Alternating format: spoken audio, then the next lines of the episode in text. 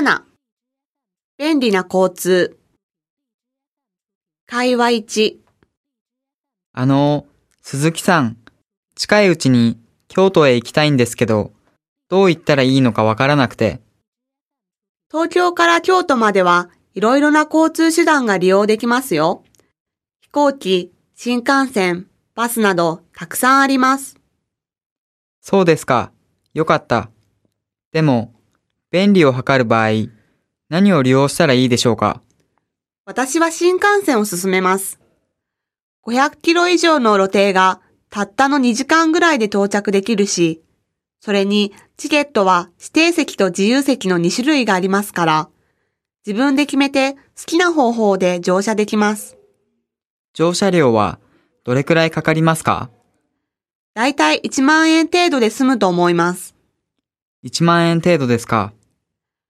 もしそんなに道を急がない場合、夜行バス、あるいは昼間のバスを利用してもいいと思いますよ。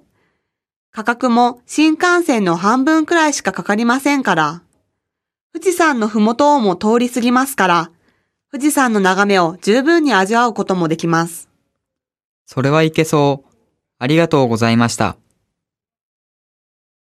会話に、ああ、東京の地下鉄は複雑すぎて、まるで蜘蛛の巣みたいだね。路線図を持っていても全然見当つかない。そうか、どこへ行きたいの？